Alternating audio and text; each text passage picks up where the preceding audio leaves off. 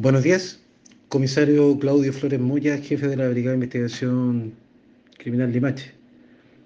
El día 24 de febrero del año en curso, en el marco del Plan Cannabis que realiza nuestra institución a nivel nacional, por una información obtenida de carácter reservada, que indicaba sobre una eventual plantación de cannabis sativa en el sector de Alto Los Maitenes, a la altura del paradero 6 de la avenida Isman en la comuna, Funcionarios de esta unidad, en conjunto con personal de la Brigada de Investigación Criminal Quillota, efectuaron un rastreo en las inmediaciones de las quebradas del sector, hallando cubierta por abundante vegetación intencional dos áreas cultivadas con un total de 501 plantas vivas de cannabis sativa. Del hallazgo se dio cuenta el fiscal de turno de la macrozona, don Hernán Silva,